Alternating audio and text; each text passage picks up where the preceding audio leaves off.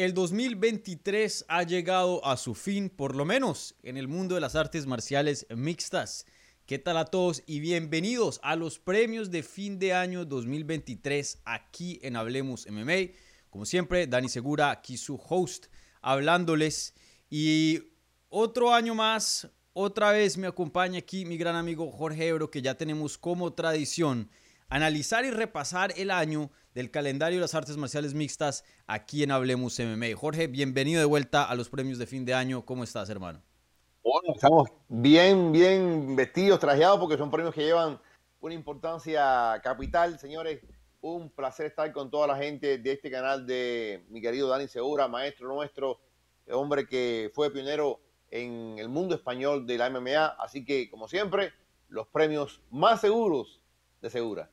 Exactamente. Y, bueno, gente, para los que son nuevos aquí, los que no vieron las versiones previas que hemos hecho aquí con Jorge Ebro en Hablemos MMA, pues este es un eh, segmento, un programa, una edición de Hablemos MMA donde vamos a dar ciertos premios para usar eso, para repasar los mejores momentos de las artes marciales mixtas en este 2023. Un año muy bueno, un año que nos dejó bastante de qué hablar. Entonces muy entusiasmado aquí con Jorge. Para que sepan, Jorge y yo no hemos compartido nuestros resultados. Eh, esto que ven son reacciones eh, normales, naturales en el momento de, las elecciones que vamos a tener. Obviamente, pues eh, sí sabemos los premios que se van a rifar, pero no las elecciones.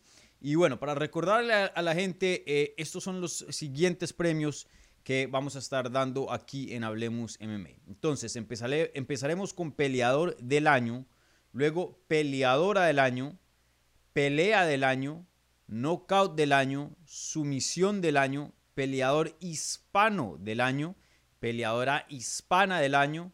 Luego vamos a dar un deseo, un deseo que tenemos ya para entrar al 2024 y también para terminar nuestro momento favorito periodístico, ya que pues Jorge va a muchos eventos, igualmente yo, y hablamos con todos estos atletas, entonces es compartir una anécdota, algo interesante eh, de este año en, nuestras carreras.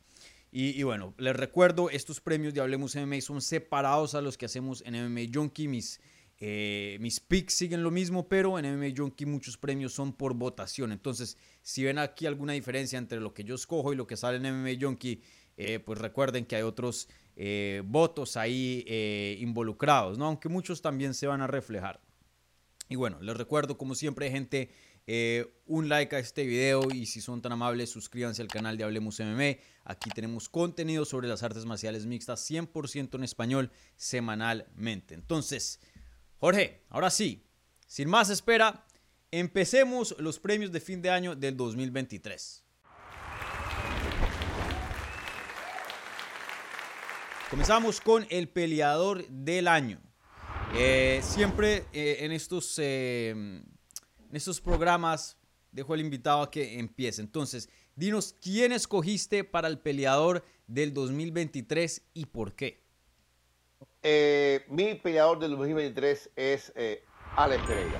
Alex Pereira que comenzó el año como campeón mediano, pierde la faja eh, con un knockout, que después hablaremos de ese knockout seguro cuando estemos hablando del knockout del año, y que termina siendo campeón ligero pesado. Si te pones a ver y analizar lo que ha hecho Pereira este año, ha sido francamente impresionante porque siento que ha entrado más allá de la lista del GOAT.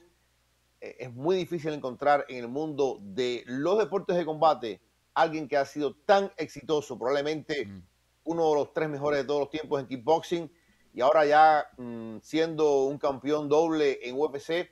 Estamos hablando del mejor circuito de kickboxing y estamos hablando del mejor circuito de MMA.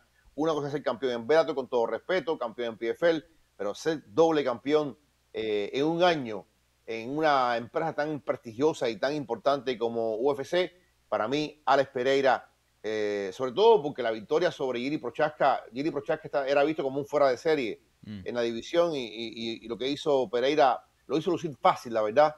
Eh, y por ahí me ilusionó mucho, me ilusionó mucho con un tercer título que pueda buscar en el peso completo. Pero por ahora, creo que para mí es el peleador del año, Alex Pereira. Una excelente elección, yo creo que sin duda es un candidato que las personas, eh, los expertos y las páginas que van a estar dando estos premios deben considerar. Como mencionas, yo lo he hablado aquí en el canal, a mí me parece que Alex Pereira probablemente es uno de los peleadores más exitosos en la historia de deportes de combates y específicamente hablemos MMA, eh, perdón, eh, MMA, no solo hablemos MMA, pero em, he hablado yo en este canal en el pasado de que eh, Alex Pereira tan solo tiene 11 peleas. O sea, pensar de que alguien en tan solo 11 peleas pueda llegar a ser bicampeón de UFC es algo loquísimo. O sea, 11 peleas es el comienzo de una carrera y ya este peleador está haciendo historia en tan poco tiempo. Entonces, sin duda, una excelente elección, Ebro. Eh, pero, Jorge, yo me voy a ir con otra persona aquí. Interesantemente, alguien quien el que escogiste noqueó el año anterior, del 2022. Estoy hablando de Sean Strickland. Sean Strickland eh, comenzó el año con, en enero eh, con una victoria sobre Nasruddin Imavov, que pues era una pelea que tomaban corto aviso. Luego le gana a Abus Magomedov en julio. Y luego tiene una de las sorpresas más grandes del 2023, derrotando claramente vía decisión unánime a Isra Adesanya, otra pelea que tomó más o menos en corto aviso en el evento estelar de UFC 293 en septiembre. Sean Strickland eh, entrando al 2022 tenía dos derrotas consecutivas, el knockout de Alex Pereira y luego una decisión dividida sobre Jared Cannonier. Em, para mí, Sean Strickland es el peleador del 2023. Entró como alguien que simplemente era chistoso en las redes, venía de dos derrotas, no lo tomaban en serio y pasó a ser el campeón de UFC en la división que tenía eh, uno de los campeones más dominantes, obviamente hablando de Israel Adesanya. Entonces yo me voy con Sean Strickland. Para mí Sean Strickland tuvo un eh, sorprendente 2023 y encima de eso eh, pasó, vuelvo y repito, alguien que era medio de la mitad, ahora ser campeón y no solo eso, pero eh, la fanaticada creo que le ha gustado mucho Sean Strickland y ha crecido mucho eh, con los fans y hoy día Sean Strickland uno de los nombres más populares, diría yo, de la compañía. Sin duda, sin duda, Strickland ha logrado una de las sorpresas más grandes de la historia. Viendo lo que es Israel Adesanya, lo que había logrado Adesanya, eh, parecía que ya había pasado la página con Pereira y que se encaminaba hacia otro largo reinado en la división mediana, pero Strickland, eh, como tú dices, tomó la pelea en corto tiempo. El boxeo que tuvo Strickland fue espectacular, no se desesperó, eh, tiró en algún momento a Desaña y fue una demostración que nadie esperaba, porque una cosa es una pelea cerrada, pero otra cosa es el dominio absoluto que tuvo Strickland de la distancia del octágono para ganar esa pelea. Sí, tres victorias y una victoria sobre Azaña y se ganó un campeonato eh, en el peso mediano. Oye, Jorge, para la gente que de pronto diría, eh, los críticos que dirían, hey, deberían descalificar a Poatán porque sí tuvo una derrota en el 2023, ¿tú qué le dirías a, esa gente? bueno, perdió contra alguien que era un fuera de serie, alguien que eh, sin duda tuvo una historia, cuando se habla de Desaña, habrá que hablar de Strickland, habrá que hablar de Pereira y simultáneamente yo creo que fue, es parte de la historia y es parte de lo que es el renacimiento de él eh, para ser después campeón ligero pesado. Eh, yo creo que el camino entero, con las altas y bajas, eh, es algo muy grande. Es algo muy grande y sobre todo el triunfo, si es importante el triunfo de Strickland sobre Adesanya, nadie esperaba tampoco, nadie esperaba que Pereira le ganaba a Prochaska. Prochaska había lucido tan grande, tan grande en sus últimas presentaciones que parecía que Prochaska eh, después de haber vencido al maestro de Pereira, pues muy poca gente le daba chance a Pereira. Sin embargo, mira la victoria que tuvo el sobre, sobre Denisa. Sí. Oye, mucho también se ha hablado después de que Poatán consiguió su segundo cinturón en una categoría más pesada, que de pronto él, él es uno de los pocos, el único que puede llegar a ser campeón de tres categorías. Eh, ¿Qué piensas de, de esos comentarios de que se habla que, hay gente que quiere ver a Poatán en peso pesado y piensan que tiene un chance de ser campeón en esa categoría? Ahora mismo se habla mucho de un potencial choque contra Tom Aspinal. Aspinal sabe que no va a pelear ni contra Stipe ni contra John Jones y que esto se demora mucho. Eh, Dana White dijo que es muy probable que él defienda el título interino. Yo simplemente no veo a Aspinall esperando un año, un año de su carrera por algo que puede ser fantasmagórico, porque incluso ganando Stipe o ganando John, los dos se pueden ir fácilmente mm. después de la edad que tienen, lo que han hecho. Entonces yo, sí creo que, que Aspinall va a defender la faja interina en algún momento. Y siento que ahora mismo, si se da la pelea contra Pereira, sería la pelea más interesante por encima de una pelea sobre Aiton Almeida o Silgano, eh, no sé, cualquier otro peleador que esté ahí en el peso completo. Si de pronto dicen que Pereira va a pelear, Pereira que camina en la vida real en dos treinta y pico libras, eh, a mí no me sorprendería que incluso pudiera ganar. Yo creo que Aspinall sería favorito como Prochaska era favorito, como Pereira era favorito, pero si algo demostrado Poatán es que es capaz de vencer ciertos retos que parecían eh, insalvables y, creo que esa pelea perfectamente es posible que se dé. Mm. ¿Tú estás a favor de que Poatán suba peso pesado? Yo creo que sí, porque no es el caso de alguien que es... Eh, hay veces que gente que sube por subir, gente que sube tirando una pedrada, como se dice, buscando una cosa que imposible. Yo creo que por lo alto que es, y tú lo has visto del lado mío, por lo alto que es él, yo creo que él puede poner los músculos, él puede hacer una transición correcta. La hizo John John, eh, la puede hacer Poatán, es muy fuerte, tiene un poder natural. Esa, pegada que es un regalo de Dios, no, no te la da el gimnasio, te la, da la vida. Y, yo creo que él, como aquel hombre que pega duro, puede estar perdiendo cuatro rounds y con un solo golpe decide todo. Mm. Mm, interesante.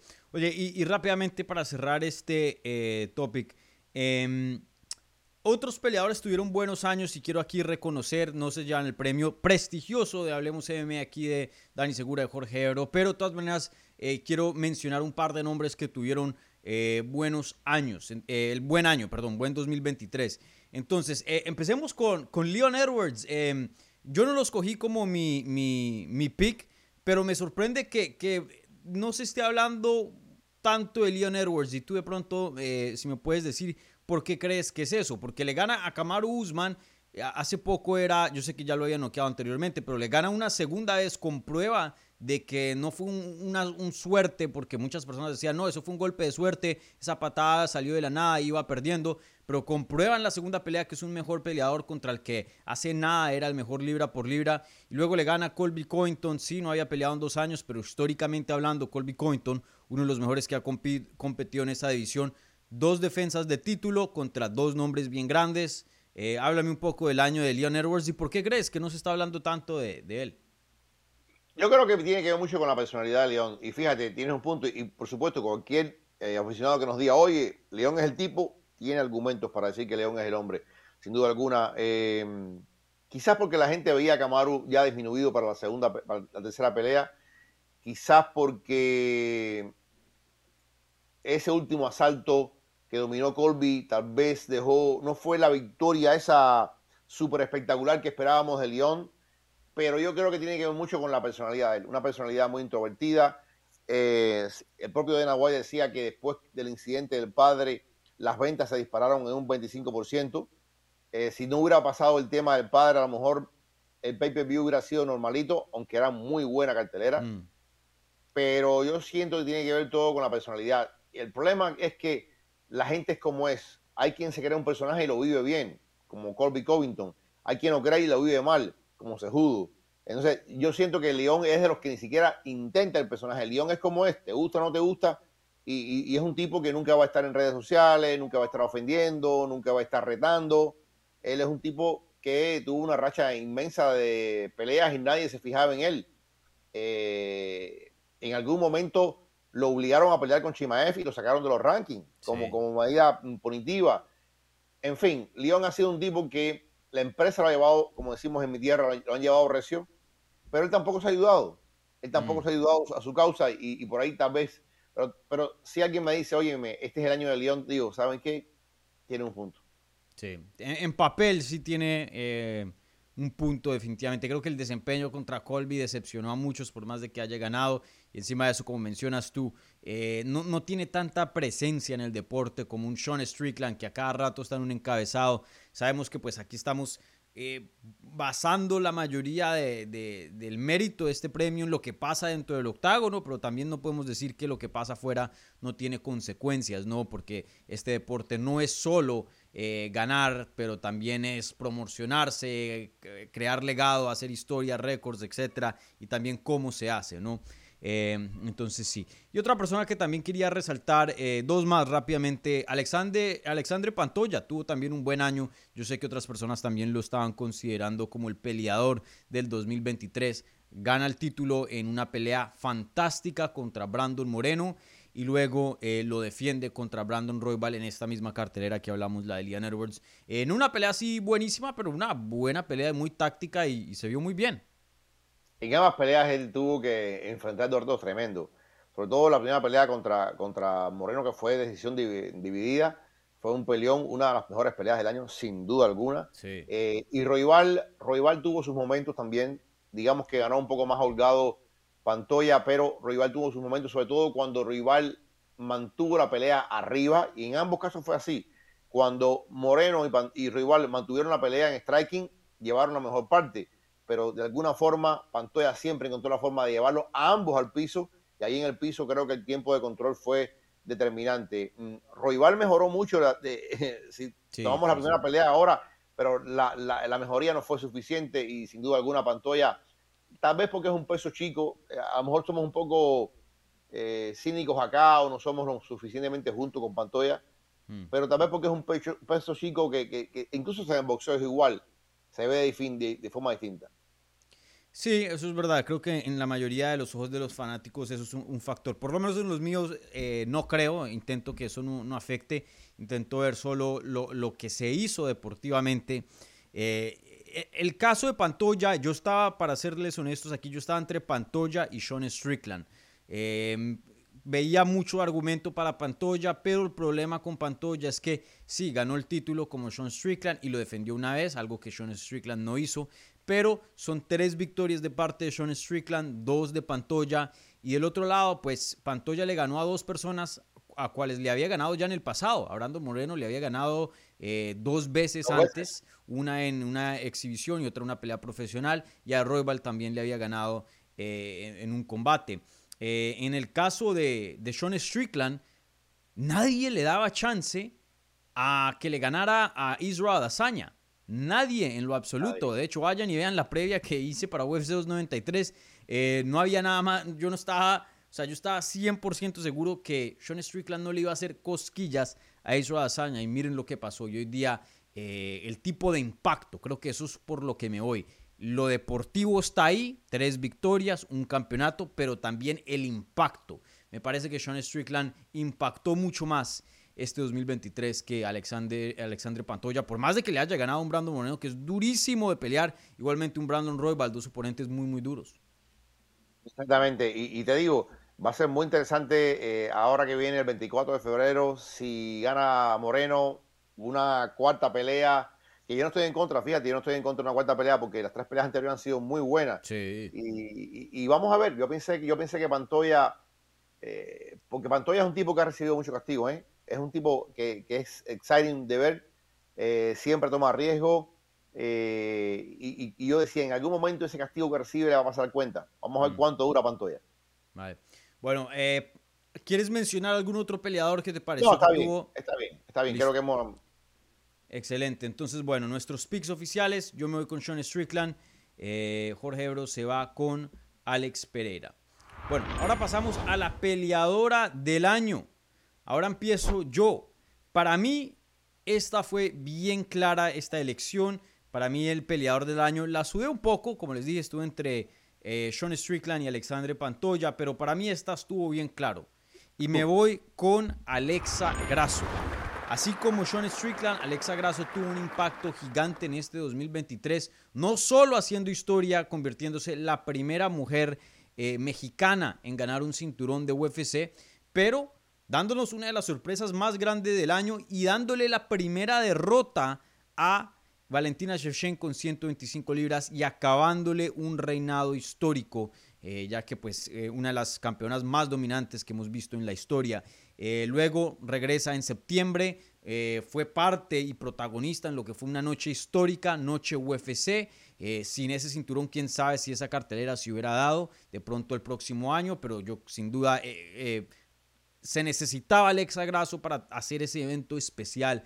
Y, bueno, yo sé que pelearon a un empate. Yo en las carteleras de los jueces juzgué la pelea a favor de Alexa Grasso. De todas maneras, una pelea muy competitiva, por más de que no, no estén de acuerdo que, haya sido un empate o de pronto que, Valentino hubiera ganado. Em, y, bueno, de todas maneras, pelear a un empate a Valentina Shevchenko, que, es una de las más grandes de todos los tiempos y la tambaleó y todo eso es difícil de hacer, algo que muy pocos, muy pocas han podido hacer en, en el pasado. Entonces, para mí, Alexa Grasso, claramente la peleadora del 2023. Eh, yo eh, estuve buscando, pero tengo que estar contigo en esta también, Alexa Grasso. A ver, Lupi Godínez ha peleado mucho. Nadie ha peleado tanto como Lupi Godínez. Eh, yo premio mucho la constancia en un momento donde en ambos deportes, en ambos deportes, en MMA y boxeo, las grandes figuras pelean muy poco, a lo sumo dos veces al año o una vez al año. Yo creo que lo que ha hecho Godínez es realmente importante. Pero tienes que ver la gente a la cual ella venció. En el caso, por ejemplo, estuve viendo a Lisa Pacheco, Larissa Pacheco se buscó su segundo millón en PFL, pero como dije al principio, una cosa es ganar sin, con todo el respeto del mundo en Bellator, en PFL, en One, y otra cosa es hacerlo en UFC. Y ciertamente, a ver, la segunda pelea la pudo haber perdido Alexa, la pudo haber perdido, pero no fue un robo. Yo, siempre digo esto, la pelea fue cerrada, pudo haber ido de un lado, pudo haber ido de otro, hay argumentos para una y para otra, pero no se puede decir que fue un robo descarado eh, el empate ese de la segunda pelea entre Valentina y Alexa. Creo que esto en algún momento, más allá de que Sean Lee le ha hecho un reto a Alexa y qué sé yo, creo que vamos a ver la tercera pelea entre Valentina y Alexa. Creo que 5 eh, de mayo tal vez eh, esté sea la, velada en, la esfera, no sé, por ahí iría la cosa, mm, pero no cabe duda de que desde el punto de vista femenino lo que ha hecho Alexa, porque no es solamente, más allá del empate, o sea, la primera victoria fue sobrada. Pero más allá del empate, es que es Valentina Shevchenko. Es que estamos hablando de eh, una que posiblemente sea la segunda mejor de todos los tiempos y, que parecía destinada incluso para mucha gente a sobrepasar a Amanda Nunes en algún momento. Y cómo la vida ha cambiado para Valentina después que apareció y Alexa Arazo como algo muy importante en las artes marciales mixtas. Para mí también no hay otra forma, aunque busqué, busqué, busqué, que Alexa Grasso. Sí, que esa estuvo bien fácil, creo, y, la mayoría de, páginas creo que van a, estar de acuerdo con, esta elección. De hecho, en MMA Junkie, pues las elecciones fueron Sean Strickland y, Alexa Grasso. Eh, oye, ¿qué te sorprendió más? ¿Que Alexa Grasso sometiera a Valentina Shevchenko o que Sean Strickland eh, derrotara a Israel Adesanya? que Alexa Grasso venciera a Valentina Shevchenko. ¿En serio? Porque, a ver, mm, de alguna forma, de alguna forma, Adesanya eh, como que parecía que ya no era el mismo después del nocao contra Pereira. Yo creo que Adesanya se desgastó mucho, mucho, mucho entre esas dos peleas. Y yo siempre vi lo que había hecho Strickland, sobre todo con la y Mabov, el boxeo que tuvo eh, yo lo vi ganar contra Canonier. ¿eh? Yo lo vi ganar contra Canonier. Yo sentía que Strickland tenía más chance. Ubícate, ahora es muy fácil hablar con el periódico debajo del brazo. Pero ¿qué cosa es lo que era Valentina Shevchenko antes de la primera pelea con Alexa? ¿Qué es lo que era Valentina Shevchenko?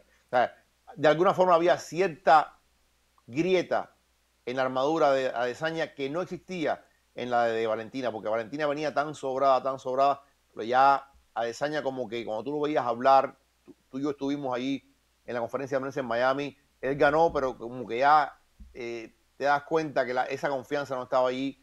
Y, bueno, me sorprendió Strickland, pero no fue una sorpresa esta que, te sobrelleva. Pero sí me sorprendió mucho, sobre todo dominar a, Valentina, que es tan buena en todo, porque Valentina no tiene fisuras en ningún lado. Y la forma en que ella ganó, sí fue algo sorpresivo. Sí, sin duda deportivamente estoy de acuerdo que Valentina Shevchenko representa más que a Azaña, ha hecho más, ha sido más dominante, tiene eh, más récords. Eh, pero estoy en desacuerdo en, esa parte. A mí me sorprendió más Strickland. A Alexa Grasso se la veía muy complicada y pueden eh, chequear la previa que hice para, para UFC 290 y que ya ni me acuerdo qué eso fue eso, 280 y ya ni me acuerdo, 285 creo que fue. Pero em, Alexa Grasso por lo menos yo le daba una ventaja en el boxeo. O sea, Valentina yo la, veía superior en la mayoría de áreas, pero había una que otra área que yo veía que Alexa Grasso tenía una ventaja y si tenía la estrategia adecuada, de pronto podía ganar. Para Sean Strickland en ese momento yo veía todas las estadísticas, yo decía, pero es que aquí no hay ninguna ventaja para Sean Strickland. Sean Strickland no tiene con qué ganar esta pelea. Obviamente estaba equivocado, claro que sí. Em, pero bueno, sí, sin duda, dos sorpresas gigantes. Y, bueno, eh, creo que la sorpresa pues eh, influye mucho a, nuestros picks, ya que pues eh, en mi lado pues Strickland fue peleador del año y, en cuanto a peleador del año, los dos escogemos a Alexa Grasso. Bueno, em, ahora pasemos a la pelea del año, ¿vale? Ahora, empiezas tú, Jorge. Dime, ¿cuál es tu pelea favorita del 2023? Ah, eh, hubo buenas peleas, pero me voy a quedar con la primera de Islam Makhachev contra Alexander Volkanovski. Es una pelea que me mantuvo. Eh, es una pelea donde gente, soy de ese grupo de gente que vio ganar a Volkanovski, pero sí sé que la hizo muy cerrada, porque también tienes que analizar Islam en su peso natural, campeón recién estrenado, el protegido de Khabib. Parecía que Islam ser en la primera lo que hizo en la segunda. Sin embargo, Volkanovski le dio una pelea más que decente y terminó mejor que él. Eh, que la gente dice, si la pelea dura tres minutos más, gana, gana Volkanovski. Bueno, pues la pelea se acabó. Pero creo que fue una pelea que desde el punto de vista personal la disfruté mucho, no solamente como periodista, sino como, como fanático, por mm. lo que estaba en, porque, porque tú te imaginas que Volkanovski hubiera ganado la pelea, hubiera sido algo increíble, algo realmente eh, fascinante. Eh, la recuerdo con mucho interés, la recuerdo con mucho cariño. Para mí fue una pelea eh, que la vamos a recordar durante mucho tiempo. Sí, una excelente pelea, una de las peleas más técnicas, si no la más técnica, que hemos visto en este 2023. muy, muy buena la pelea. mi pick va a ser, bueno, mi pick es Alexander Pantoya contra Brandon Moreno 2 técnicamente, porque la, otra fue exhibición. Eh, esta pelea fue espectacular. Eh, dos guerreros, eh, excelente lucha, excelentes scrambles, excelente jiu-jitsu, boxeo fenomenal. En un punto estaba ganando Brandon, en el otro Pantoya. Mejor dicho, el drama que tuvo esa pelea fue brutal, fue fenomenal. Así como la de Makachev contra Volkanovski. acá estaba pegado a la pantalla, no podía no podía mirar a, otro lado, solo podía ver la pantalla, concentrarme ahí. Una pelea fenomenal, una de las pocas peleas que, yo digo que uno sabe que uno es, una pelea buena cuando, y, creo que tú vas a entender esto muy bien, Jorge, eh, cuando lo saca de, del rol de periodista a uno. Uno viendo una pelea, eh, uno está analizando los rounds, uno está analizando cómo se ve. Todo el tiempo uno es como analista, pero hay peleas tan buenas que uno se olvida de hasta juzgar los asaltos, se olvida de, analizar y luego de, qué uno va a tener de opinión y esto, sino que uno está ahí pegado, viendo, disfrutando y se olvida uno del trabajo, se olvida de todo. Eh, para mí esa fue una de esas peleas. Eh, Pantoya contra Moreno, espectacular. Esto habla también de qué tan buena es esa división de las 125 libras que vez tras vez nos da peleas de, mucha acción. Entonces yo me voy con esa, pero claro que sí, esa primera de, de Makachev contra Volkanovski, especialmente porque eh, subestimamos mucho a Volkanovski y nos dio una gran sorpresa ahí. Eh, fue, fue bien entretenida también. Eh, otras peleas que quiero resaltar y, tú me avisas si, si, estoy, si me faltan algunas. Gagey contra Fisiv. Espectacular, bien a la acción y sobre todo porque parecía en aquel momento que Gagey estaba listo para ceder la antorcha, como que eh, venía hablando muy fuerte, venía haciendo bien las cosas, era un hombre que inspiraba miedo con ese, esos mm. puños de, furia y de pronto Gagey le dio un repaso, ¿eh? le dio un repaso, le dio una... O sea, Gagey demostró eh, lo que venía digamos que mostrando con Chandler, que ya no era aquel peleador alocado del pasado que se, se venía adelante por venir adelante, ahora es un hombre con un plan. Y el plan le funcionó perfecto contra la bestia que era Rafael Fisier. Sí, una excelente pelea. Eh, otra buenísima, pues la acabamos de ver, Irene Aldana contra Carlos Rosa.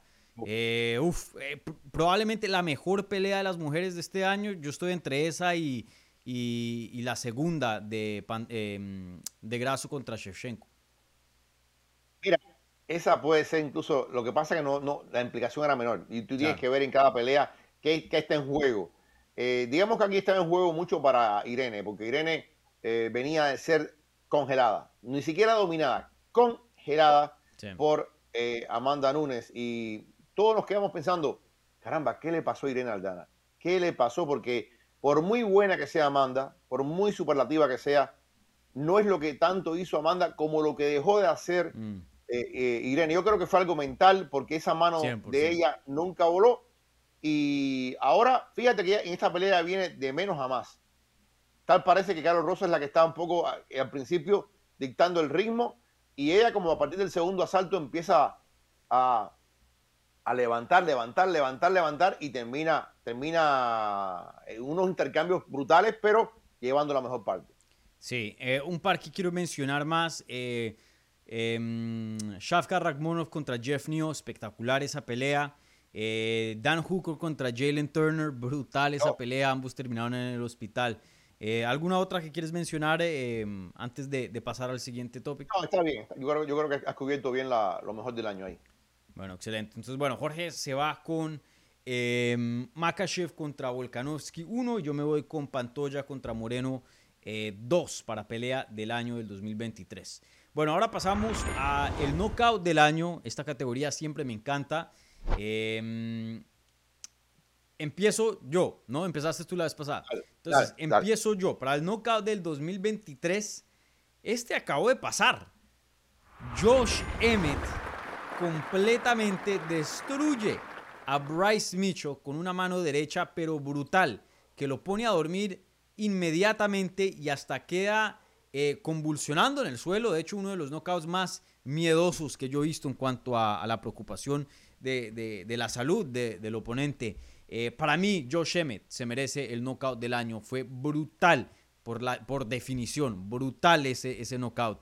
Eh, Josh Emmett eh, rescató su carrera ahí porque creo que después de dos derrotas consecutivas contra Jair y Ilya, creo que ya habíamos pasado la página y, olvidarnos de Josh Emmett como contendiente al título. Todavía no me gustan sus chances de que vaya a pelear por un título nuevamente, pero resucitó, algo resucitó porque ese knockout creo que eh, por lo menos vuelve y lo mete en la conversación un chin. muy buen knockout, un knockout que como dices tú, revive una carrera. Pero yo creo que hay otro knockout que es el que abre un campeón.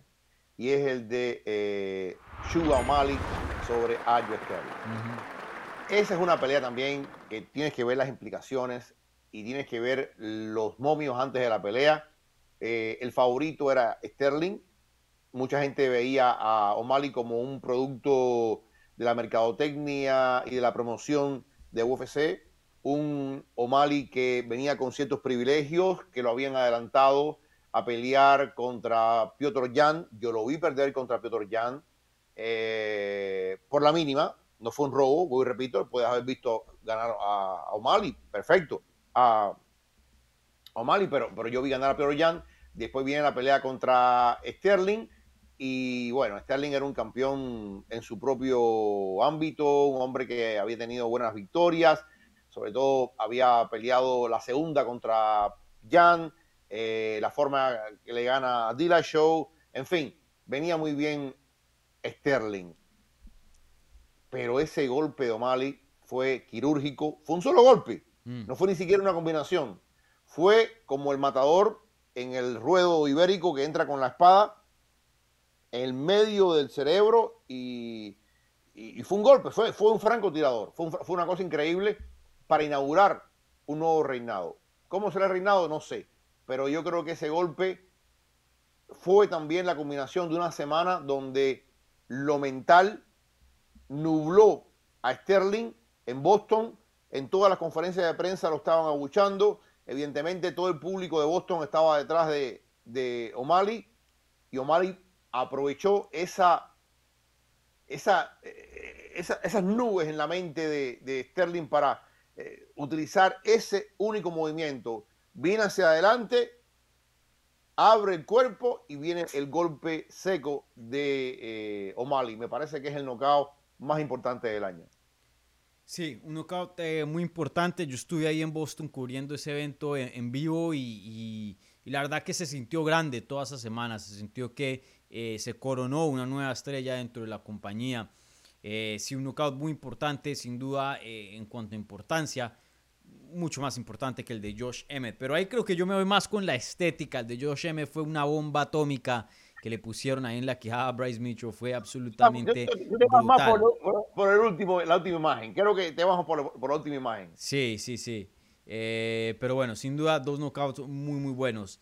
Eh, dos que, eh, varios que quiero mencionar aquí también, em, el de Adazaña contra Pereira, eh, creo que también es importante, ¿no? Adazaña recuperando su cinturón, aunque vuelve y lo pierde contra Sean Strickland en su siguiente pelea. El de Justin Gage contra Poirier también fue muy bueno en la revancha que vimos a finales de julio.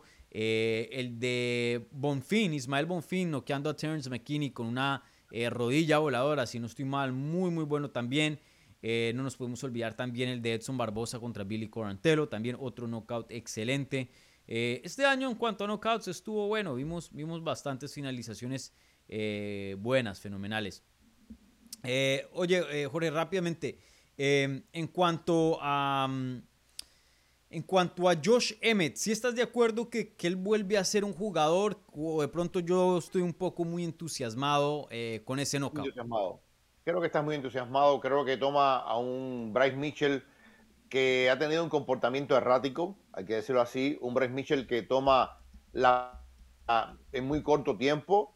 Un Bryce Mitchell que eh, sin duda no le ha ido muy bien en los últimos tiempos, porque incluso la victoria que tuvo no fue contundente. Y, siento que, que esa es una medida cautelar. El riesgo que corres cuando tomas una pelea con poco tiempo es grande. Él evidentemente no estaba haciendo un campamento, ni siquiera haciendo cosas mm, importantes de preparación. Y Emmet es un viejo zorro, aprovechó la oportunidad y descargó el golpe. Algo que tiene Emmet es que es, un buen boxeador. Ilya Tupuria lo, lo, vapuleó de, cabo a rabo, pero es un buen boxeador Emmet. Y, uno se da cuenta de la forma, de la mecánica del golpe, que fue un mm. golpe muy bien desenrejado encima de un hombre que... Mm, evidentemente no tenía los cuatro sentidos ahí en la pelea. Yo quiero equivocarme. Yo quisiera que, decirte que Emmet va a tener un segundo aire, va a tener una carrera eh, grande, pero no lo veo así. Creo que es más bien producto de un momento, de una inseguridad de Mitchell. Y tal vez Mitchell no es lo que pensábamos que era, eh, Dani. Sí. En esa parte sí estoy de acuerdo. Eh, y para aclarar, no, no, no, creo que Josh M vaya a ganar un título y no creo que vaya a retar por un título, pero creo que por lo menos eh, le van a llegar peleas más grandes en su futuro. Es un gatekeeper, yo creo que va a ser alguien que va a estar Yo creo que es más que un gatekeeper, ahí creo que es donde tenemos la diferencia, porque un gatekeeper va a pelear para abajo, a los que vienen eh, en ascenso. En este caso yo creo que Josh Emmett por lo menos queda una dudita que mm, de pronto, muy pequeña, pero una dudita. Creo que le dan una oportunidad grande en el futuro y bueno, y si la llega a ganar, creo que de pronto ahí sí podemos estar hablando de contendiente al título. Pero creo que él va a pelear hacia adelante, por lo menos una vez más después de ese knockout tan brutal. Bueno, eh, ahora vamos a pasar a la sumisión del año. Eh, una categoría también eh, que me encanta.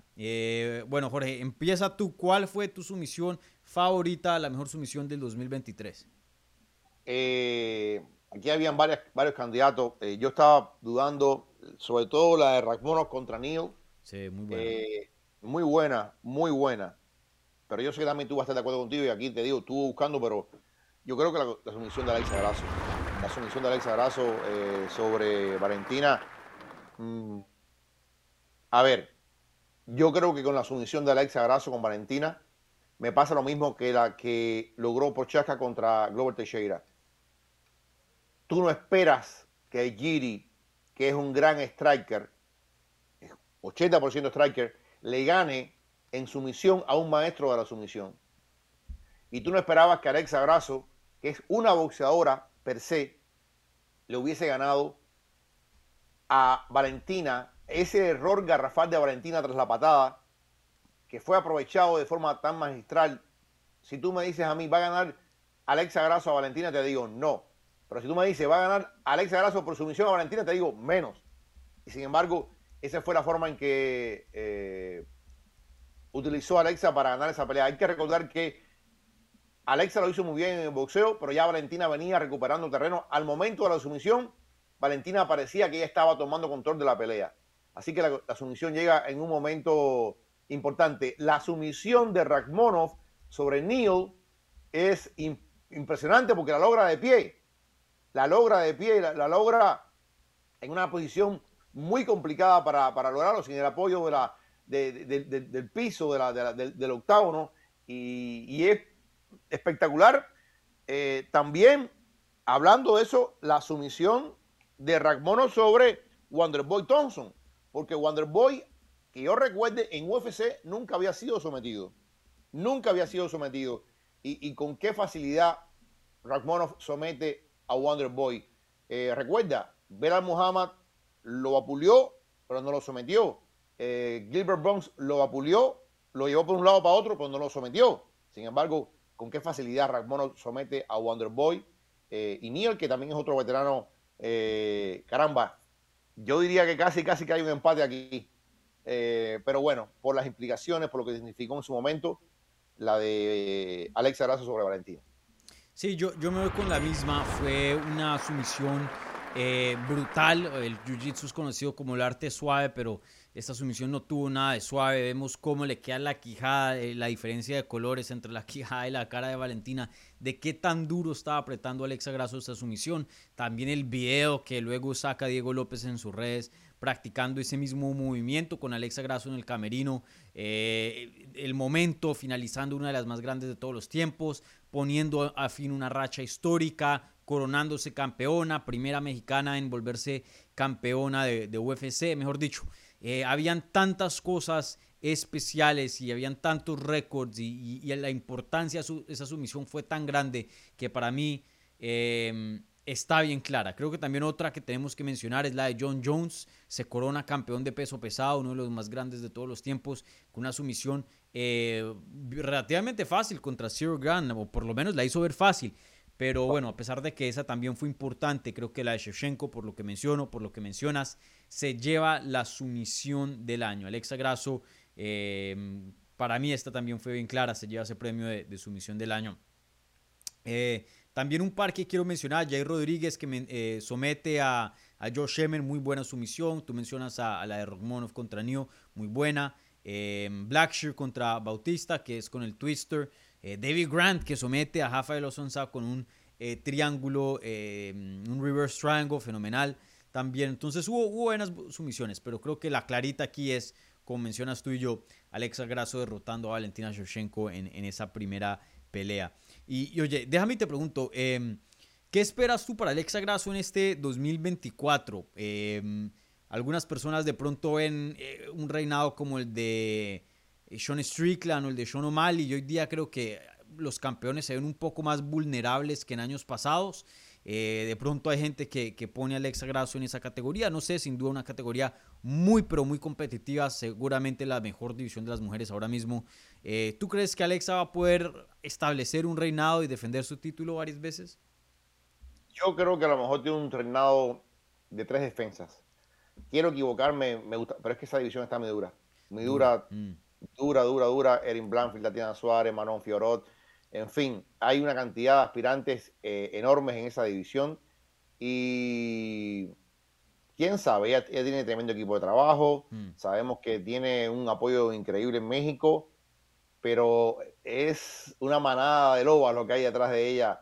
Eh, yo creo que va a ser muy difícil. Valentina, Valentina sabe que esta es la última oportunidad. Valentina va a ir con todo, con todo, con todo, sin que le quede nada por, por, dentro. Eh, pero siento que a lo mejor ya Valentina le pasó por del lado. O sea, pasa, pasa, le pasa a todo el mundo que en algún momento hay un pequeño declive, no te das cuenta y después abajo, cuesta abajo, cuesta abajo. Entonces, eh, no sé, quisiera pensar que es un largo reinado, quizás por ahí tenga un par de defensas, puede ser, pero es complicado, es complicado con lo que tiene atrás de ella. Mm, una edición muy, muy difícil, pero yo sí creo que eh, Alexa va a defender el título un par de veces más, por lo menos. La veo muy, muy completa hoy día, como mencionamos, sometiendo a, Valentina Shevchenko y teniendo en cuenta que eh, su fuerte es el boxeo, pues eso habla de, qué tan versátil se está volviendo esta peleadora. Bueno, ahora pasamos a, otra categoría, una categoría que hacemos aquí em, especial, eh, más o menos única para este canal. La mayoría de páginas pues dan sus premios, pero no tienen esta categoría. Pero como aquí en Hablemos MMA nos enfocamos en lo latino, en lo hispano, pues es importante eh, dar este, este premio. Entonces, ahora pasamos a el peleador y peleadora hispana del año. Entonces, em, empiezo yo. Eh, peleador del año, hispano. Esta estuvo complicada porque varios tuvieron éxito. Pero yo me voy con Jesús Pinedo, el peruano que en un punto eh, en UFC, tuvo un récord de 1 y 1, lo cortaron, luego regresó a Perú a pelear en el circuito regional, lo firman eh, para PFL y toca decirlo así, suena un poco feo, pero la verdad lo firmaron eh, de relleno. Y él mismo lo mencionó, que la mayoría de personas lo veían como relleno. Eh, un nombre para que otros nombres como un Brandon Loughnane, un Boba Jenkins, un Marlon Moraes pudieran conseguir victorias buenas y avanzar. Pero ese no era el plan de Jesús Pinedo. Jesús Pinedo entra a la temporada pierde contra Jesús Braga en una pelea eh, muy competitiva, decisión dividida. Muchas personas lo vieron ganar esa primera pelea. Luego, en la última pelea de la temporada para entrar a los playoffs, sí o sí tiene que conseguir una finalización en el primer asalto. ¿Y a quién le ponen? a nada más y nada menos que Brandon Loughnane, que gana la temporada del año pasado y hace lo que tenía que hacer y finaliza Loughnane una sorpresa gigante para pasar a los playoffs. Luego le ponen al que quedó de segundo de la temporada pasada, Bobo Jenkins, y también lo finaliza. Y luego en la final vuelve y se encuentra contra Gabriel Braga, el que estaba invicto y el que le dio la primera derrota en la temporada de PFL y también lo finaliza. En, en tan solo siete meses del 2023, Jesús Pinedo finalizó a Brendan Loughnane, Gabriel Braga, Boba Jenkins, cogió un cinturón, eh, se ganó un cinturón de, PFL, eh, se ganó un millón de dólares y aseguró una pelea de legado contra Patricio Pitbull, uno de los peleadores más respetados en las 145 libras. El cambio que tuvo este hombre en tan solo un año fue abismal. Para mí, Jesús Pinedo se lleva el eh, premio de peleador hispano del año, del 2023. Espectacular elección, espectacular y es difícil argumentar en contra de eso. Puñal en el pecho, yo me quedo con Diego López. Me quedo con Diego López. Creo que eh, la, historia de Jesús Pinedo es una historia de redención. Eh, la historia de Diego López quizás lo sea un poco más.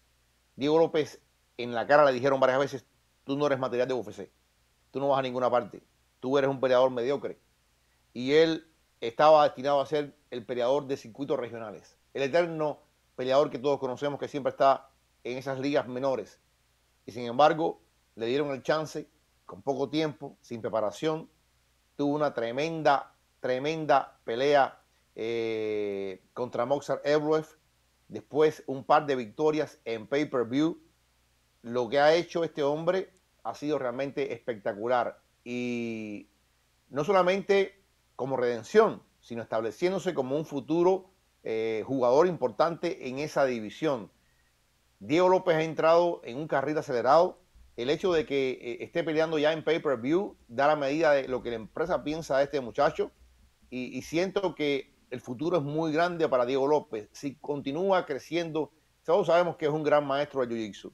Imagínate, en México, allí viendo cómo evolucionan todos esos strikes tremendos, esos boxeadores increíbles. Yo creo que para mí la historia de Diego López en la UFC, eh, que vuelvo y repito, es el escenario más grande, creo que es una historia que resuena muy fuerte en mí y para mí es el peleador del año. Sí, eh, Diego López tuvo un año brutal, brutal, brutal, brutal. Esa derrota contra Mosbar eh, Evloev, creo que todos la contamos con una, una victoria, ¿no? Eh, tomó la pelea creo que en tres días de anticipación contra alguien invicto dentro del top 10 y casi le gana. Eh, imagínense cómo hubiera sido un campamento completo. Y encima de eso, dos finalizaciones, eh, tres bonos en tres peleas. Un excelente año, Diego López, eso sí, no, no se le puede negar. Una, una excelente trayectoria que tuvo y, un impacto tuvo gigante. También uno de los nombres que más entusiasma, creo que cuando dicen Diego López, la fanaticada, los que saben, están muy entusiasmados de, ese nombre. Hay mucho hype detrás de Diego López y tú sabes que eso es difícil de generar. Hay gente que dura toda, toda una carrera dentro de UFC y, no genera lo que Diego López ha generado en tan solo tres peleas. Así que excelente elección. Eh, otro resultado más, eh, otros dos nombres más que quiero mencionar. Eh, yo estaba entre Jesús Pinedo, Diego López también estaba ahí en, en, la carrera y otro que también la pensé en dárselo fue a Ilia Topuria. Y a Topuria ha generado muchísimo, pero el problema es que nada más peleó un año. Eh, perdón, una vez, eh, que fue contra Josh Emmett, muy buena victoria, evento estelar, claro que sí, y ha generado muchísimo interés. Pactó una pelea de campeonato contra Volkanovski. Eh, y Topuria tuvo un excelente 2023 y solo peleó una vez. Sí, eh, sin duda alguna, es una pelea muy importante. Son las cosas que uno dice, eh, me gustaría verlo más, pero yo, yo, entiendo el timing de la empresa y al final iba a pelear por título del mundo. Eh, pero yo creo que es una sola pelea y, y, a ver, no era un pronóstico descabellado. Creo que todos decíamos que Ilia iba a ganar a Yoshemet. Mm. Fue lo que pasó. Eh, y está bien, pero creo que era lo esperado. Era algo normal. Y de alguna forma, si Ilia hubiera finalizado, o hubiera noqueado, tal vez estuviéramos hablando de, otro, de, otro, tema. Pero fue una pelea que él gana por decisión y, por ahí creo que no le alcanza para desbancar ni a, ni a Diego López ni a, ni a Jesús Pinedo. Sí.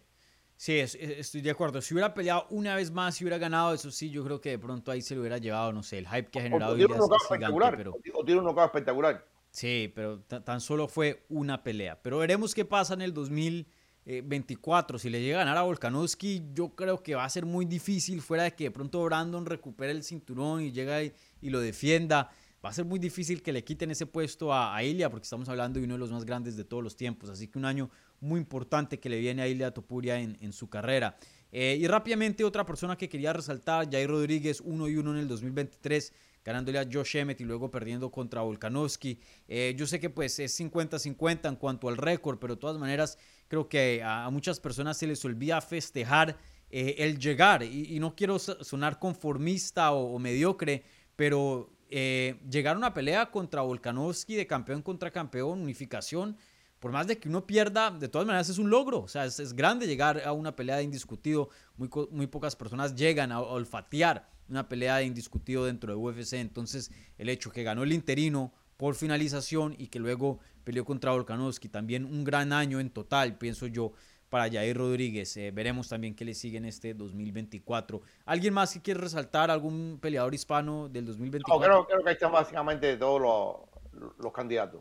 Vale, excelente. Ahora pasamos a la peleadora hispana del año, eh, bueno, los, dos escogimos a la peleadora del año como eh, Alexa Grasso, entonces creo que por, em, por lógica, pues Alexa Grasso se lleva este premio, ¿no? Alexa Grasso es la peleadora hispana del 2023, pero quería usar este premio también, no solo para darle un segundo premio también a Alexa Grasso, pero también para hablar de otras mujeres hispanas que, que hicieron un buen año y, que toca reconocer. Entonces, eh, ¿quieres tú mencionar algún nombre? Eh, si quieres empecemos con Lupi Godínez. Tú más o menos hablaste de ella un poquito ahora. Eh, Lupi, Godínez porque creo que fue el año de ella. Fue el año en donde ella realmente tuvo el breakthrough.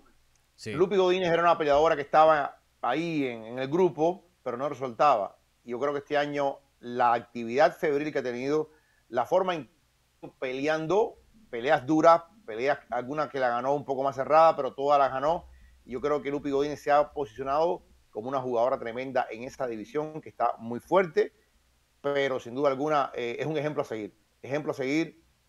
Hace poco veíamos, salvando distancia, a Deontay Wilder peleando y perdiendo. En, y una de las cosas es que Wilder hace un año más que no peleaba. Yo siento que muchos peleadores buenos están perdiendo parte de su prime, no peleando. Mm. Lupi Godínez nos dice, hay que pelear, hay que estar mostrándose, hay que estar en activo. La inactividad mata. Eso es algo que tienen que tener todos muy presente. Hablamos de, de, Tupuria. eh, caramba, Tupuria lo que pasa es que es muy joven todavía y eso lo afecta menos. Pero la actividad es una cosa eh, terrible. Pues, un hombre como Tupuria pelee una vez por año es criminal. Y Lupi ha hecho una cosa que es todo lo contrario. Sí, Lupi Godínez eh, la mató este año. Si no fuera por el éxito que tuvo Alexa Grasso, que fue gigante, yo creo que claramente se lleva Lupi Godínez el premio de eh, peleadora hispana del año. Cuatro victorias en el 2023, eh, cuatro y cero, no perdió ni una. Hizo un récord de la mujer con más victorias dentro de UFC en un año. Y tener en cuenta que ella empezó en Miami en abril. Si hubiera peleado en enero, hubiera podido fácilmente tener cinco. Empezó en abril y aún así rompió el récord del número de victorias más grandes dentro de UFC por una mujer. En el transcurso de eso, pues le gana a Cintia Calvillo, que es un buen nombre, a Emily Ducote. Contra Emily, eh, Elise Reed consigue un bono de la noche. Y luego le gana a Tabata Ricci, que está en el top 10. Y entra a los rankings Lupi, Lupi Godínez. Entonces, cuatro victorias, entra a los rankings, un bono de la noche, buenos nombres. Eh, excelente año para Lupi Godínez y este 2024 eh, pueda que esté peleando por un título. Veremos cómo, cómo se dan las cosas, pero está ahí cerca la, Lupi. Eh, un par más de peleadoras que quiero resaltar para usar este, este premio. Irene Aldana. Irene Aldana de pronto pues no tuvo el mejor desempeño contra Amanda Nunes eh, tuvo un desempeño eh, decepcionante, la verdad todos esperamos más, pero aún así llegó a pelear por un campeonato de UFC, como mencioné igual a Jair, es algo muy complicado de hacer, solo el hecho de estar en esa posición ya es un logro, eh, sí perdió contra Amanda Nunes, pero es la más grande de todos los tiempos y, luego creo que se vindicó bastante con su pelea de la noche contra Carlos Rosa hace unas semanas atrás, la verdad se vio muy bien es aguerrida, echada para adelante, nos dio un espectáculo y, sacó su mano en alto y cerró el año con, una victoria. Así que un buen año, pensaría yo, eh, por más que tuvo una derrota de parte de Irene Aldana. Eh, no sé si quieres añadir algo más ahí. No, está bien, está perfecto. Creo que hemos cubierto ir a lo mejor de lo mejor. Vale, sí. Y Verónica Maceo también, la venezolana, 2 y 0 dentro del 2023. Un buen año. Eh, teniendo en cuenta que ella pues tenía muchos problemas de salud y pudo regresar a, a no solo a, UFC, pero también obtener dos victorias consecutivas. Vale. Bueno, esos son los premios aquí de Hablemos MMA de parte mía y de Jorge Ebro. Eh, ahora vamos a pasar a, otra eh, sección de, este programa. Ya no es premios a peleadores, eh, pero ya hablando del deporte en una manera más general. Entonces, la siguiente categoría es un deseo para el 2024. ¿Empezaste tú o empecé yo la, la vez pasada? Eh, Vos empezaste. Empieza tú, no, empieza tú, dale, empieza. Bueno, mi deseo para el 2024, para cerrar ya, empezar a cerrar este programa, es que a PFL le vaya bien. Y, esto no es decir que quiera que le vaya mal a UFC, porque de pronto algunas personas lo interpretan así como que, ah, porque apoyan a la competencia, entonces significa que quiere que le vaya mal a la competencia. No, no. Eh, que le vaya bien a UFC. UFC es lo que nosotros cubrimos eh, el 90% de las veces, es el que nos da la mayoría de views. Eh, a mí me encanta UFC, es una excelente promotora y, es la mejor. pero creo que para tener una industria saludable se necesita más allá que solo una promoción que le vaya bien. En este caso teníamos a PFL y Bellator que generaban algo de interés, no igual a UFC, pero generaban algo y ahora se han unificado. Y yo tengo un temor que si los inversionistas, que si los que están manejando a PFL eh, no gastan o no invierten el dinero bien y no pueden poner la promoción en un eh, estado que genere dinero, pueda que en el 2024 eh, desaparezca si, si los fondos no están ahí y nos quedamos sin Velator y sin PFL y con solo una promoción grande y eso es no solo malo para los fans porque tienen un producto limitado, pero también para nosotros que tenemos menos opciones que cubrir y también especialmente para los peleadores que no tienen una segunda opción para negociar y mejorar sus condiciones de contrato. Eh, creo que para todo el mundo, incluso para UFC, creo que lo mejor es que le vaya bien a PFL porque eleva el nivel de todos, pienso yo. Entonces, eh, ojalá por eh, cuestiones de industria que le vaya bien a PFL en este 2024. Bueno, voy a seguir por esa cuerda yo quiero que le vaya bien a One, a One Championship, mm. porque creo que hasta ahora eh, lo que yo esperaba, la famosa invasión estadounidense no ha arrojado lo que ellos eh, pensaban. y, se ha quedado para mí por debajo de las expectativas. Después de aquella cartelera de Dimitri Johnson contra eh, el brasileño, eh, caramba, Adriano Moraes. Eh, después de aquella cartelera que levantó interés, el resto no ha sido igual. Creo que han perdido vapor. Y los reportes dicen que tanto PFL como mm. One están perdiendo mucha plata. El único circuito que genera dinero es UFC. Hay en el caso de, de One unos inversionistas de Qatar que dicen que están un poco preocupados porque no están recibiendo lo que ellos están invirtiendo. Lo mismo pasa con PFL, que han recibido 100 millones del Fondo de Inversiones de Arabia Saudita.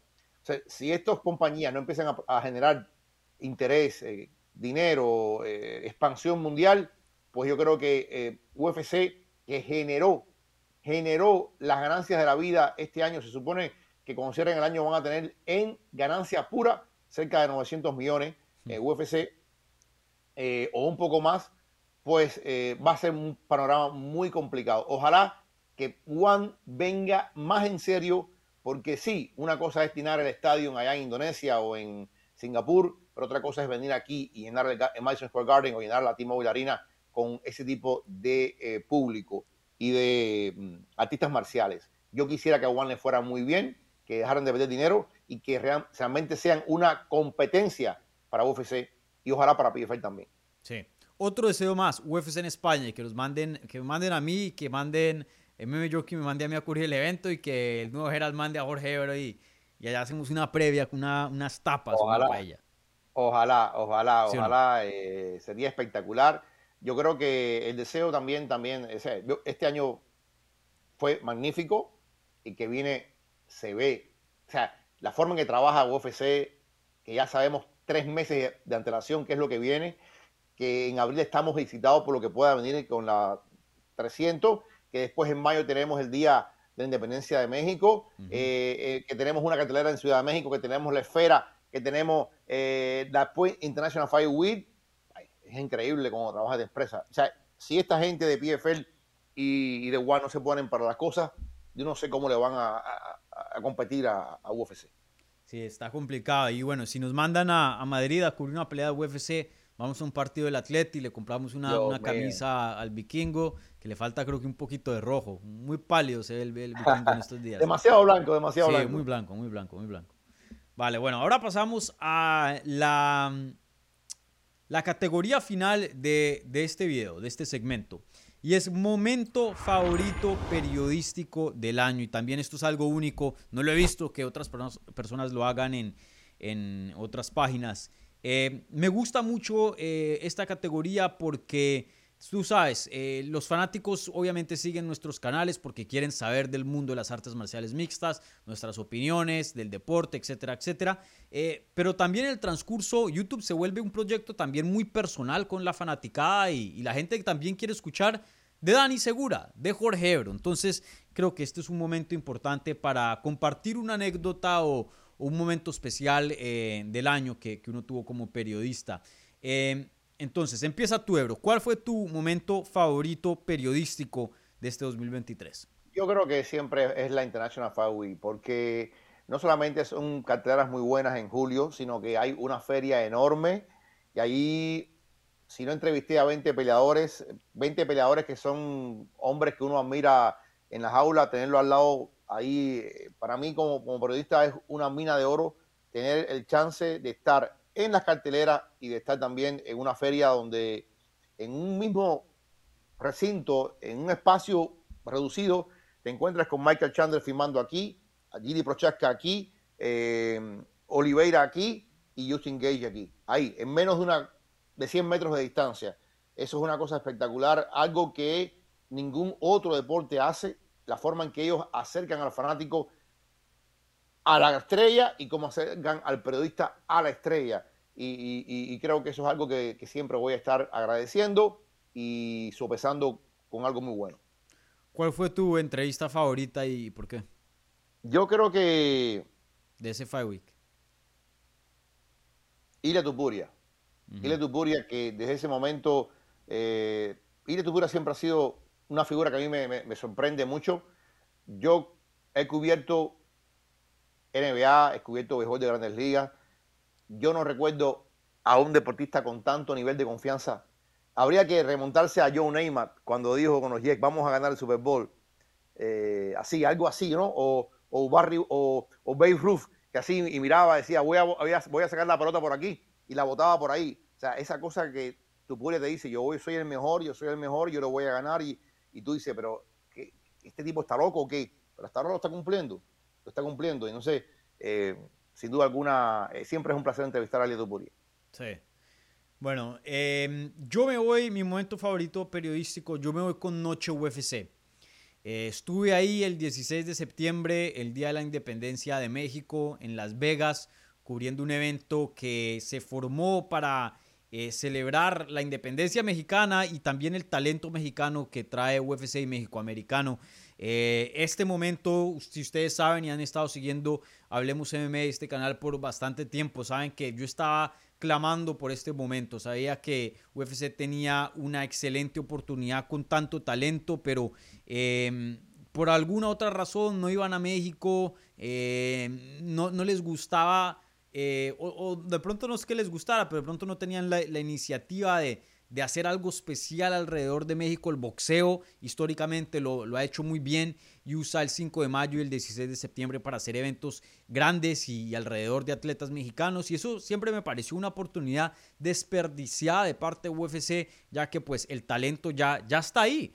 Y, bueno, por primera vez eh, históricamente estuve ahí eh, presenciando un evento que, que, lo hicieron sentir bien mexicano. La música, las gráficas, el talento, eh, los comentaristas, todo, todo, todo, todo. Y la verdad que me pareció que UFC hizo un excelente trabajo en celebrar la independencia mexicana. Fue un evento muy chévere y ahora pues sabemos que es algo anual y, eso me trae mucha felicidad ver que el talento mexicano y latino, hispano, ha crecido de, esta forma, porque pues tú y yo que hemos estado cubriendo este eh, deporte por bastante tiempo, hace 10 años no había nadie, había uno que otro mexicoamericano, pero hoy día tener un, un campeón mexicano eh, en ese entonces era imposible de pensar. Y hoy día no solo hay campeones mexicanos, peleadores ranqueados mexicanos, pero literalmente ahora hay un evento anual celebrando a, México. Entonces para mí fue espectacular y bien importante. Eh, estar ahí y presenciar esa, esa noche histórica, esa noche UFC, el primer noche UFC. Yo creo que sí, yo creo, yo creo que lo importante es que de esa noche, sobre todo el convencimiento, de White como que no estaba muy seguro y mm. cuando vio el respaldo del público mexicano, el, la respuesta que tiene, y esta es otra cosa que hace la empresa diferente, otras empresas como que están, bueno, hacemos esto, no hacemos lo otro, eh, Dana White, para bien o para mal, toma las decisiones al momento. No me gusta esta pelea, hago esta pelea. Eh, vamos aquí, vamos allá. Oye, y él mismo reconoció, le hicimos mal, nos equivocamos con México, tenemos que resolver este problema. Y estos problemas nos vamos a... oye, y vamos a tener dos carteleras de México. Vamos a tener eh, no solamente el 24 de febrero a Moreno contra Basi, sino que el 5 de mayo el primer evento de artes de, de, cualquier deporte de combate, de cualquier deporte en la esfera. El que ha estado en Las Vegas y ha visto la esfera como... como, como Eso creo que es, para el 16. Para el 16, ¿no? Sí. Para 16. Bueno, bueno, es, alrededor del, 5 de mayo. Mm. Por la, por la, eh, yo, creo, yo creo que la respuesta, eh, como dice, aquellos polvos trajeron estos lodos. Y lo que pasó con Noche UFC es lo que está plasmándose ahora en esta primera mitad del próximo año. Sí, no, definitivamente. Eh, un año excelente, otro año más donde las artes marciales mixtas brilla. La verdad que nos dio bastante de qué hablar, excelentes momentos, eh, pudimos ver historia, excelentes knockouts, sumisiones, peleas, muchos peleadores eh, se destacaron. Eh, y, bueno, em, un excelente año para las artes marciales mixtas y, para los fanáticos de las artes marciales mixtas también. Así que bueno, Jorge, para terminar, ya la gente pues sabe dónde encontrarte, pero recuérdales, para los que no saben, cuéntales de tu canal de YouTube, igualmente cómo te pueden seguir en las redes sociales. Eh, siempre estamos en Cerebro en los Deportes. Allí, bueno, siempre aprendiendo con, Dani y, luchando, luchando porque crezca el deporte. Eh, ahí dejamos nuestras opiniones, alguna que otra entrevista. Así que pasen por allá, Cerebro en los Deportes, y serán bienvenidos en la casita de YouTube. Vale, excelente, Jorge. Muchas gracias como siempre, por eh, participar nuevamente en los premios del fin de año aquí en Hablemos MMA. Les recuerdo a la gente, por favor, un like a este video si son tan amables. No se, eh, eh, no se les olvide, suscríbanse al canal para más contenido sobre las artes marciales mixtas en español. Y, bueno, feliz año nuevo y, que espero que hayan disfrutado este video y que disfruten ahora de, de, lo que viene de este 2024. Así que muchísimas gracias, un abrazo gigante mi gente y nos vemos en el 2024.